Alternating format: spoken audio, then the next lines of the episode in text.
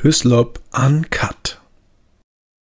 Schönen guten Tag. Mein heutiger Gast ist seit Jahren CDU-Politiker, war Vorsitzender der Konservativen Werteunion und hat jetzt zusammen mit zwei nicht ganz unbekannten Kompagnons eine Stiftung ins Leben gerufen, die sich für die Meinungsvielfalt einsetzt.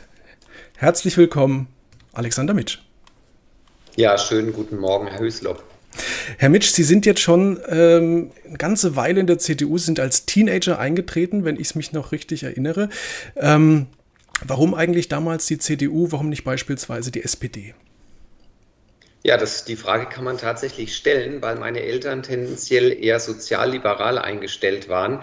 Aber es war damals die Zeit ähm, des NATO-Doppelbeschlusses und ähm, alle Welt demonstrierte damals ähm, für die Abrüstung. Und ich war der Meinung, dass Deutschland unbedingt ähm, äh, eigene Stärke zeigen muss, zusammen mit der NATO, war für die Nachrüstung. Und ähm, da hat sich eben die CDU angeboten, damals auch der Regierungswechsel ähm, zu Helmut Kohl. Das hat mich begeistert und das war die Zeit, in der ich damals dann eingetreten bin, obwohl der Mainstream damals sehr, sehr links war. Mhm. Jetzt haben Sie schon Helmut Kohl angesprochen. Ähm, Seit er Kanzler war, hat sich in der CDU einiges getan. Vielleicht können Sie mal ein bisschen beschreiben, inwiefern hat sich die CDU verändert und war das dann immer alles so zum Besten? Ja, tatsächlich hat sich die CDU in den letzten Jahren sehr stark verändert. Und meine Meinung ist, ähm, dass sie sich in eine falsche Richtung entwickelt hat. Ich kann auf jeden Fall sagen, dass sich die CDU von mir wegentwickelt hat. Die CDU, in die ich vor über 35 Jahren eingetreten bin, war deutlich eine andere. Aber Frau Merkel und ähm, ihre Anhänger haben die CDU in den letzten Jahren sehr viel weiter nach links verschoben, haben sie auch ein Stück weit beliebig gemacht. Ähm, ich halte ich halte die CDU für kaum noch politisch wiedererkennbar. Wofür steht sie überhaupt? Und das hat mich ähm, sehr beschäftigt in den letzten Jahren. Was ich schwierig fand, war dieser abrupte Atomausstieg. Ähm, was ich ganz schwierig fand, ähm, war, dass äh, im Grunde die CDU ihre Kompetenz in Sachen Innen- und Wirtschaftspolitik aufgegeben hat. Die Steuern sind gestiegen, die Abgaben sind gestiegen in den letzten Jahren und natürlich ähm, das Versagen in der Einwanderungspolitik. Das waren so Themen, die mich sehr stark von der CDU entfremdet haben. Jetzt haben Sie schon Frau Merkel angesprochen. Die ist ja jetzt seit 2018 nicht mehr Parteichefin, hat jedoch, nehme ich mal an, und Sie werden es mir sicherlich gleich erzählen, einen bleibenden Eindruck innerhalb der Partei hinterlassen. Ja, natürlich. Frau Merkel hat als äh, Parteivorsitzende und als Kanzlerin, Kanzlerin war sie ja immerhin jetzt 16 Jahre, die CDU massiv geprägt. Sie hat das natürlich nicht alleine gemacht, aber letztendlich hat sie ihr den Stempel aufgedrückt. Und ähm, ich glaube, dass Frau Merkel ähm, natürlich eine, eine große Verantwortung hat an der Entwicklung der CDU in den letzten Jahren, aber auch an der Entwicklung in Deutschland. Auch da ist ja einiges schiefgelaufen. Jetzt ist ja gerade die CDU, auch die CSU, ähm, früher ein, äh, ein Hort gewesen für die eher konservative Wählerschaft. Ähm, das hat sich ja mittlerweile geändert. Haben denn Konservative noch in CDU und CSU eine Heimat? Ich würde es mal so formulieren, sie wohnen dort nicht mehr so richtig gerne, weil sie sich auch nicht ähm, in der Programmatik und in der tatsächlichen Politik wirklich wiederfinden, die Konservativen und die Wirtschaftsliberalen. Aber, und das ist, glaube ich, das große Problem, es gibt keine wirkliche vernünftige Alternative. Während die CDU immer weiter nach links gerutscht ist, hat es die FDP nicht geschafft, diese Lücke auszufüllen und ähm, die AfD hat sich immer weiter nach rechts entwickelt, nachdem sie ja anfangs ganz gute Ansätze hatte, sodass meines Erachtens zwischen der CDU, der FDP und der AfD eine Riesenlücke entstanden ist, in der jetzt irgendwo Hunderttausende oder gar Millionen Menschen heimatlos umherirren und eigentlich sich überlegen, welche Partei sie wählen sollen. Sie hatten jetzt vor einigen Jahren die AfD finanziell mit Spenden unterstützt, hatten auch darüber nachgedacht, in die Partei einzutreten, haben es dann aber letztlich nicht gemacht. Warum? Ja, stimmt. 2014 und 2016 habe ich der AfD kleine Beträge gespendet. Das war die Zeit damals, als es um die sogenannte Euro-Rettung ging, ähm, als Deutschland eben ganz große Garantien übernommen hat und Risiken auch eingegangen ist, insbesondere für Griechenland. Ich habe das damals für eine falsche Politik gehalten und habe mir die AfD, die damals eben die Professorenpartei war, die damals neu gegründet war, näher angeschaut und ähm, hatte da auch tatsächlich dann die Sympathien. Aber es hat sich ja damals leider schon 2017 herausgestellt, dass die AfD sich Stück für Stück ähm, radikalisiert. Und das hat mich dann ähm, doch davon abgehalten, ähm, mich der AfD anzuschließen. Im Nachhinein betrachtet völlig richtig, denn ähm, da sind mittlerweile leider viele Leute am Werk, mit denen ich nicht zusammen in einer Partei sein möchte. Es ist die Sache die, dass die Werteunion irgendwann entstanden ist, um, ich sag mal, so eine neue Heimat äh, zu, zu sein für die, für die Konservativen in, in den Schwesterparteien. Wie ist es denn überhaupt dazu gekommen? Naja, wir haben damals ähm, eben 2016 schon gemerkt, dass sich die CDU in die falsche Richtung entwickelt. Und es gab überall in Deutschland Initiativen lokaler Natur, wo ähm, sich äh, Unionsmitglieder eben versucht haben, gegen diesen Linkstrend und gegen diese Beliebigkeit zu stemmen. Und irgendwann kamen wir dann mal auf die Idee, uns zu vernetzen. Und das war für mich dann letztendlich auch der entscheidende Punkt, wo ich gesagt habe, wenn es eine konservative Veränderung in der CDU, CSU gibt, dann bleibt es auch meine Heimat. Und deshalb habe ich mich dann sehr stark ähm, für, die, ähm, für den Zusammenschluss engagiert. Und wir haben dann tatsächlich im März 2017 die Werteunion, damals noch freiheitlich-konservativer Aufbruch, ins Leben gerufen. Jetzt waren ja nicht alle begeistert von der Werteunion. Es gab jede Menge ähm, ja, böse Worte, warme Worte. Es gab auch äh, einen Herrn Brok, der gesagt hat, die Wertunion ist ein Krebsgeschwür. Ähm, es gab zusätzlich auch Anfeindungen an Sie persönlich. Ähm, wie sind Sie damit umgegangen und, und woher kommt eigentlich diese Ablehnung?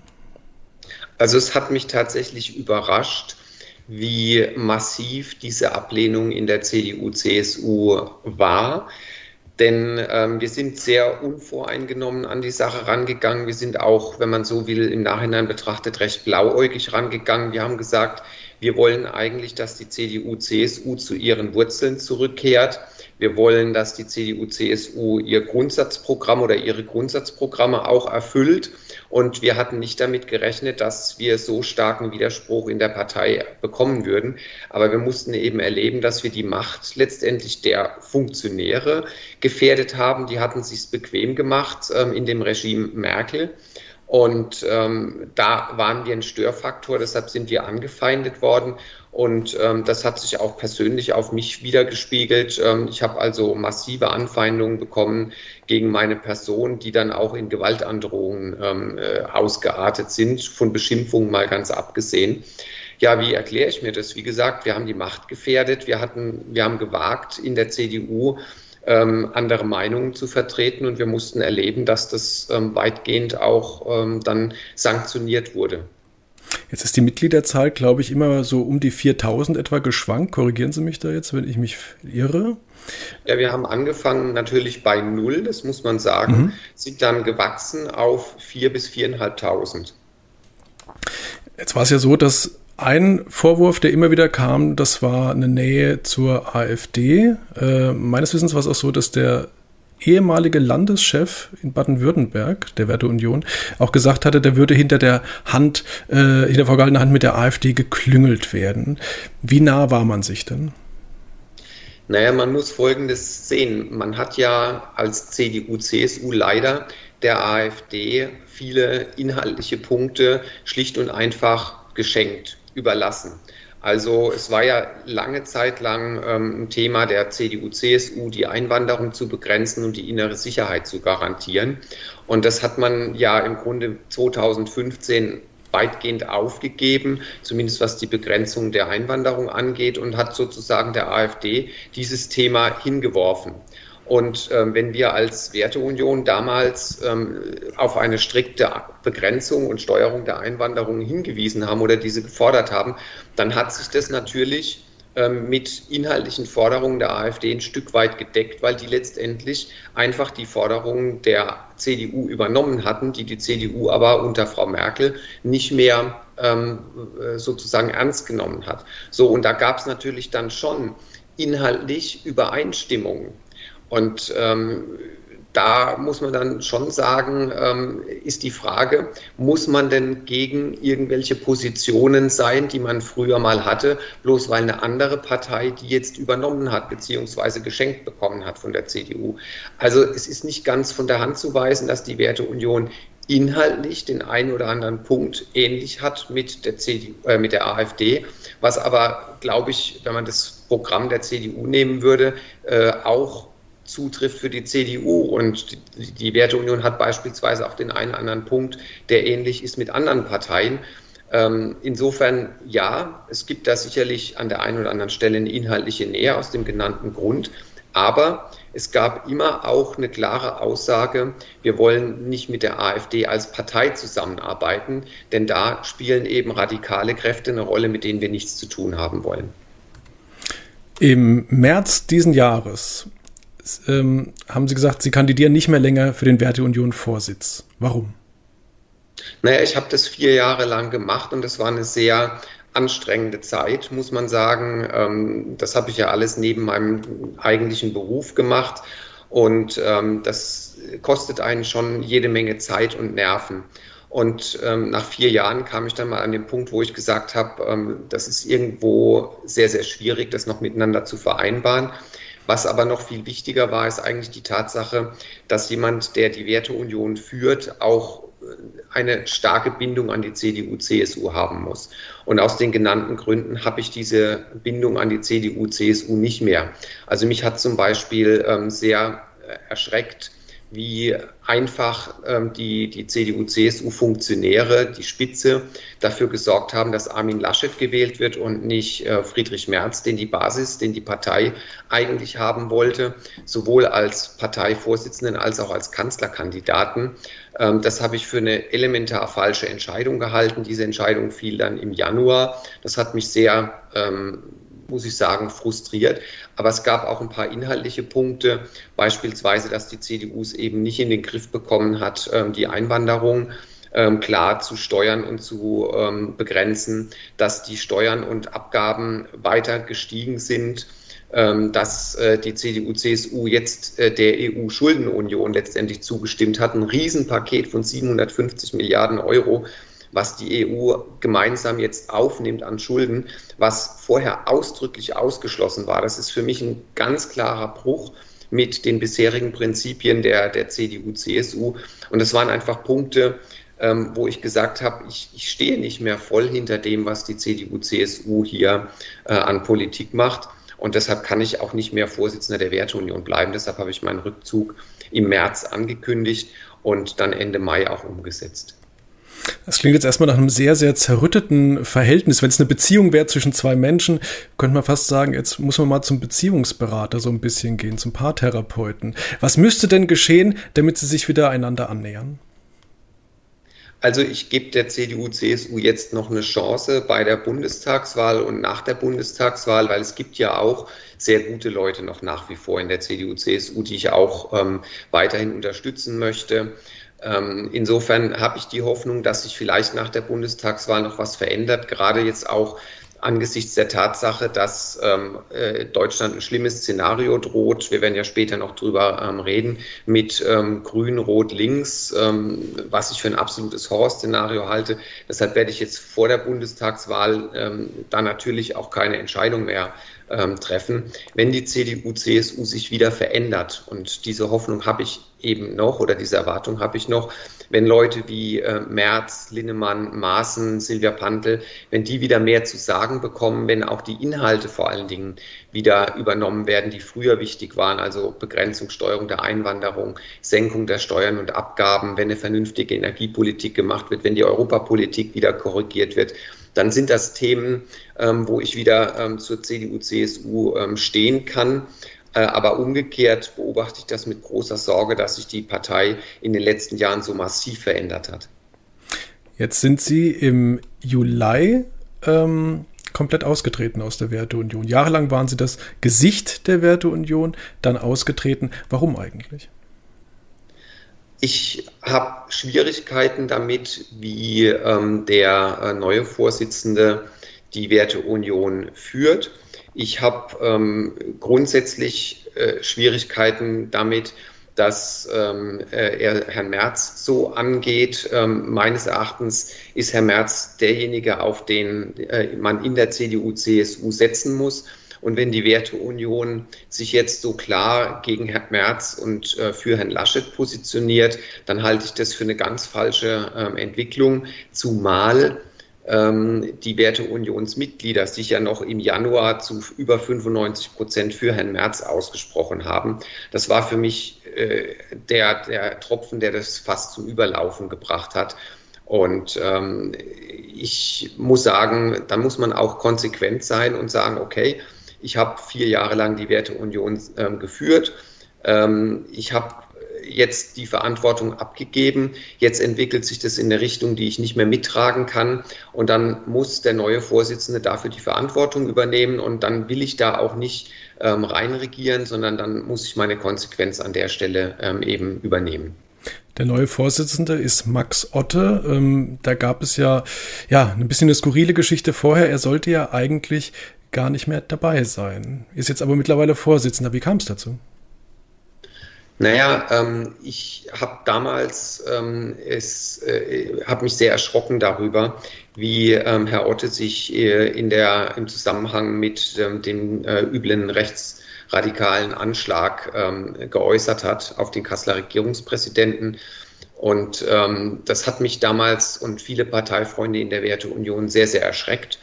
Und ähm, uns wäre es am liebsten gewesen, wenn Herr Otte damals aus der CDU ausgeschlossen worden wäre. Das ist nicht, war nicht der Fall. Ähm, insofern äh, haben wir als Werteunion da auch davon abgesehen, ähm, gegen ihn ähm, ein Ausschlussverfahren einzuleiten. Dass er dann ähm, zwei Jahre später ähm, zum Parteivorsitz oder zum, zum Vorsitzenden der Werteunion gewählt wurde, ähm, war nicht meine, mein, mein Wunschkandidat, aber wie gesagt, ähm, wenn ich mich als Vorsitzender entschließe, mich zurückzuziehen, dann ist es, glaube ich, relativ fair, ähm, der Werteunion auch die Entscheidung darüber zu äh, lassen, wer der neue Vorsitzende wird. Und insofern ähm, ist die Entscheidung dann sehr, sehr knapp gefallen. Ich glaube nicht, dass die Werteunion damit ähm, sich radikalisieren wollte. Ich glaube, es war einfach eine Entscheidung äh, dafür, dass man ein, ein starkes Gesicht in der Öffentlichkeit, ein prägnantes Gesicht in der Öffentlichkeit sich gewünscht hat. Und ähm, diese Entscheidung habe ich zu respektieren. Jetzt ist die Werteunion insofern Vergangenheit für Sie. Es gibt aber ein neues Projekt mittlerweile. Ähm, das ist die Stiftung Meinung und Freiheit. Vielleicht mal ganz kurz, worum geht es eigentlich in dieser Stiftung, Herr Mitsch? Es geht uns darum, ähm, ich habe die ja nicht alleine gegründet, sondern mit einigen anderen. Es geht uns darum, dass wir die Meinungsfreiheit und die Medienvielfalt in Deutschland unterstützen wollen. Wir sehen die in Gefahr. Das kann man ja auch anhand von verschiedenen Umfragen äh, nachvollziehen. Die Mehrheit der Deutschen sieht die Meinungsfreiheit in massiver Gefahr. Ähm, es gab jetzt letztens gerade auch eine Umfrage, wonach ähm, herauskam, dass die Deutschen der Meinung sind, ähm, dass äh, sie sich in Deutschland mehrheitlich nicht frei fühlen. Übrigens das schlechteste Ergebnis aller EU-Länder. Ich finde es ein alarmierendes Ergebnis, weil Meinungsfreiheit, Medienvielfalt und Freiheit insgesamt sind für mich sehr, sehr hohe Güter. Ohne die kann eine Demokratie nicht funktionieren. Und um dieses Gut der Meinungsfreiheit, der Medienvielfalt zu schützen, haben wir diese Stiftung gegründet. Wir wollen ähm, Aktionen starten, um eben hier ähm, Meinungsfreiheit und Medienvielfalt wieder zu gestalten. Machen wir es mal ein bisschen konkreter. Was genau haben Sie da geplant? Was soll da kommen? Also wir haben uns zum Beispiel überlegt, wir wollen jetzt demnächst mal das Thema Cancel Culture ähm, thematisieren. Es ist ja ähm, so, dass äh, mittlerweile öffentlich auch Druck ausgeübt wird, wer von seiner, wer von dem Mainstream, wer von einer bestimmten Meinung abweicht, der bekommt ähm, sehr großen Druck. Wir haben Diskussionen um die Gendersprache. Wer sich da verschließt, wird sehr schnell ähm, auch ausgeschlossen. Ähm, das sind alles Themen, die wir aufgreifen wollen. Wir werden jetzt starten demnächst mit äh, eben dem Thema ähm, Cancel Culture, das mal darzustellen.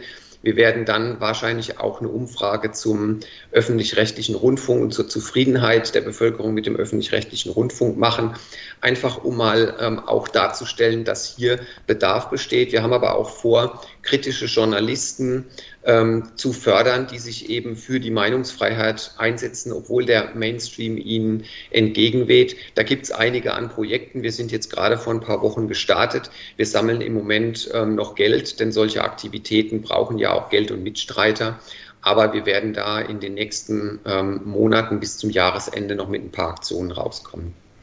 Stichwort öffentlich-rechtlicher Rundfunk. Äh, neben Ihnen prominente Namen an Bord sind Roland Tichy, Ex-Chefredakteur Weltwoche, mittlerweile seit Jahren mit Tichys Einblick am Markt, und der ehemalige Präsident des Verfassungsschutzes, Hans-Georg Maaßen der hatte ja gerade zuletzt für jede Menge Wirbel gesorgt, was den öffentlich-rechtlichen Rundfunk angeht oder im Zusammenhang mit dem öffentlich-rechtlichen Rundfunk, ähm, indem er gesagt hat, äh, da, dass es Verbindungen gäbe ähm, zwischen Personen, die für die ARD, ZDF, Deutschlandfunk arbeiten und die Tagesschau und der linksextremen Szene, wofür es jede Menge Ärger gab. Ähm, und später auch nochmal nachgelegt und gesagt, dass, ähm, dass die Tagesthemen und Tagesschau und heute ähm, mehr Propaganda seien als Nachrichtensendungen. Da gab es auch jede Menge Kritik ähm, vom äh, Deutschen Journalistenverband. Wie verträgt sich das, auf der einen Seite solche Aussage, Aussagen zu tätigen und auf der anderen Seite dann zu sagen, wir wollen äh, solche Journalisten oder überhaupt Journalisten mehr unter, unterstützen? Naja, es geht ähm, eben um ähm, Meinungsfreiheit und Medienvielfalt. Ich will das mal erläutern. Also mhm. Medienvielfalt ist schwierig, wenn es einen dominierenden und ständig wachsenden öffentlich-rechtlichen Rundfunk gibt, der eben ähm, doch politisch in eine Richtung sehr stark ähm, sich orientiert. Also wenn Sie ähm, Umfragen sich anschauen, wo Leute ähm, gefragt werden, ähm, die journalistisch tätig sind, dann zeigt sich, dass da eben eine klare Präferenz ähm, für Grün, SPD und Links da ist. Also man kann, glaube ich, nicht wegdiskutieren, dass ähm, die Gefahr besteht, dass hier ähm, tendenziell oder tendenziös berichtet wird. Und wenn Sie sich das Framing manuell anschauen, was, was im öffentlich-rechtlichen Rundfunk, was im ARD ähm, angesprochen wurde oder ähm, auf, auf dem, auf dem ähm, Tisch lag, dann ist das schon ein, ein Schritt in die Richtung, dass eben nicht mehr nur objektiv berichtet wird, sondern dass auch Meinung sehr stark transportiert wird. Und da kommt dann das nächste ins Spiel, neben der Medienvielfalt, dass eben der öffentliche Rundfunk sehr dominant ist, weil er eben auch mit massiven Milliarden ähm, aus den Gebühren unterstützt wird, während andere Medien sich das Geld selbst verdienen müssen ähm, kommt eben das Thema Meinungsvielfalt und, und Meinungsfreiheit ins Spiel. Gibt es Journalisten, die sozusagen mundtot gemacht werden, weil sie eine ähm, anders äh, lautende Meinung vertreten. Das sind Themen, mit denen muss man sich auseinandersetzen, weil wenn sie keinen breiten und freien, ähm, äh, keine, keine breite und äh, freie Medienszene mehr haben, dann wird es schwierig in einer Demokratie. Und das sind ähm, Dinge, denen wir uns in der Stiftung Meinung und Freiheit unbedingt widmen wollen. Also ich höre da raus, ähm, der einseitige Meinungstrall äh, als Anklage an die öffentlich-rechtlichen. Wie soll sich das dann ändern, Ihrer Meinung nach? Also das Thema öffentlich-rechtlicher Rundfunk ist, glaube ich, nochmal ähm, ein spezielles Thema. Da geht es ja auch darum zu fragen, was ist eigentlich der Auftrag des öffentlich-rechtlichen Rundfunks und hat der öffentlich-rechtliche Rundfunk sich nicht vielleicht schon ein Stück von diesem Auftrag, von diesem eigentlichen Auftrag entfernt. Also wenn hier pro Jahr, ähm, glaube ich, um die sieben Milliarden Euro mittlerweile aus Gebühren ähm, ausgegeben werden, dann ist das jede Menge Geld. Und ich frage mich, ob das gerechtfertigt ist. Ich bin der Meinung, dass der öffentlich-rechtliche Rundfunk sich sehr stark von seinem eigentlichen ursprünglichen Ziel entfernt hat, nämlich objektiv eine Grundversorgung sicherzustellen und objektiv zu berichten über Ereignisse. Ich glaube, dass in vielen Bereichen der öffentlich-rechtliche Rundfunk über dieses Ziel hinausschießt. Und was noch schlimmer ist, dass er, glaube ich, auch mittlerweile den Auftrag ähm, teilweise ähm, oder sich die Leute, die dort arbeiten, teilweise den Auftrag angenommen haben, Meinung zu ähm, äh, projizieren, zu, zu, zu dozieren und Meinung gewissermaßen vorzugeben. Also Gesinnungsjournalismus statt ähm, objektiven Journalismus. Das ist ein Thema, damit muss man sich auseinandersetzen und ich glaube, dass es kurz gesagt der öffentlich-rechtliche Rundfunk einfach eine gewisse Schrumpfungskur braucht, auch um die Menschen von Gebühren zu entlasten. Man muss sich überlegen, was brauchen wir an öffentlich-rechtlichem Rundfunk überhaupt. Jetzt ist natürlich Gesinnungsjournalismus ein sehr, sehr heftiger Vorwurf äh, an den Berufsstand der Journalisten. Haben Sie denn da mal konkrete Beispiele? Also es gab in der Vergangenheit schon öfter Journalisten, die von sich ausgesagt haben, ähm, äh, dass sie sich für spezielle Inhalte, für spezielle Meinungen, für spezielle politische Themen auch offensiv einsetzen. Und ähm, da war in der Vergangenheit aus diesen Aussagen schon das eine oder andere Mal zu entnehmen, dass ähm, ihnen es wichtig ist, hier Meinung und Gesinnung ähm, zu vermitteln statt objektiver Fakten. Das ist was, was ich nicht akzeptieren würde bei jemandem im öffentlich-rechtlichen Rundfunk. Wenn es jemand tut, der beim, ich nenne jetzt Spiegel, Welt, FAZ, um nicht einseitig zu sein, wenn dort jemand ähm, die Meinung vertritt, ähm, ich möchte ganz speziell politische Meinung transportieren und auch für diese politische Meinung werben, dann ist das in Ordnung, weil das sind freie Medien, da kann sich jeder dann überlegen, bezahle ich mir die, kaufe ich, kaufe ich die. Ähm, diese Entscheidung kann jeder selbst treffen. Aber mit einem gebührenfinanzierten öffentlichen Rundfunk, der hat neutral zu sein, der hat sich an die Fakten zu halten, der hat objektiv zu sein und keine politische Meinung äh, bevorzugt zu vertreten. Sie haben ja auch einen Preis, den Sie vergeben wollen. Sie wollen ja Journalisten, die, ich sag mal, im Sinne der Stiftung arbeiten, fördern. Ähm, wie schaut das konkret aus? Gibt es da schon ein Datum? Gibt es da schon Kandidaten? Was muss man tun, um sich dafür zu qualifizieren? Also wir nehmen gerne Ihre Bewerbung entgegen. Nein. Ähm, oh, das war keine. ich weiß. Ähm, nein, äh, unsere Idee ist es einfach, ähm, Menschen zu fördern, die ähm, es sonst wahrscheinlich schwierig haben, ähm, dafür für ihre Tätigkeit Anerkennung zu bekommen. Und wir wollen uns gemeinsam mit anderen Leuten, die wir uns noch in die Fachjury holen wollen, eben anschauen, welche Journalisten in einem bestimmten vergangenen Zeitraum eine besondere journalistische Leistung im Sinne der Meinungsfreiheit und der Medienvielfalt vollbracht haben und die werden wir dann entsprechend mit einem Preis auszeichnen. Es gibt da noch keine konkrete Bewerberliste, es gibt auch noch kon kein konkretes Verfahren. Wie gesagt, wir sind von der Stiftung her erst vor kurzem gestartet, sind eigentlich noch in der Phase, wo wir unser Projekt vorstellen, wo wir Mitstreiter und Spender noch suchen. Und wenn wir wissen, ähm, wer da noch mitmacht, wer auch, ähm, sagen wir mal, bereit ist, das finanziell ein Stück weit stärker zu unterstützen, dann können wir da auch viel konkreter werden. Herr Mitsch, jetzt haben Sie nach der Stiftung Meinung und Freiheit allerdings noch ein aktuelles Projekt am Start. Vielleicht können Sie mal kurz darüber berichten. Ja, also ich habe mich vor einigen Tagen ähm, der Kirschblütenbewegung angeschlossen. Das klingt zunächst mal jetzt ähm, doch sehr überraschend, der Name, aber die Idee dahinter ist, dass wir als parteiübergreifende und parteiunabhängige Bewegung in Deutschland ähm, Politik gestalten wollen. Wir glauben, dass die Parteien alleine die Probleme nicht mehr lösen können. Viele Parteien sind zu sehr in ihren eigenen Strukturen, in ihren eigenen Parteiinteressen ähm, eigentlich äh, fest drin. Da haben sich Funktionäre festgesetzt, die ihre eigenen Themen jetzt über Jahre hinweg in den Vordergrund stellen. Ich glaube, wir brauchen da ein bisschen Bewegung. Das Ganze hat auch ähm, die Idee, der Bevölkerung abseits der Parteien mehr Mitspracherecht zu geben. Das geht auch in Richtung ähm, äh, Volksentscheide, mehr Mitbestimmung für die Menschen. Und diese überparteiliche und parteiunabhängige Bewegung soll sinnbildlich wieder dazu beitragen, Deutschland ähm, zum Erblühen zu bringen aus der Erstarrung der letzten Jahre. Deshalb eben das Symbol der ähm, Kirschblüte. Und ähm, das ist eine Bewegung, die sehr frei sich im Moment entwickelt. Die ist ganz, ganz ähm, äh, frisch. Wir haben auf der Seite www.kirschblütenbewegung.de unsere Themen mal zusammengestellt. Es sind 20 Punkte, die wir einfach für wichtig halten. Und wir, wir, laden alle dazu ein, die möchten, sich in dieser Bewegung ähm, mit zu engagieren. Was sind das so für wichtige Punkte?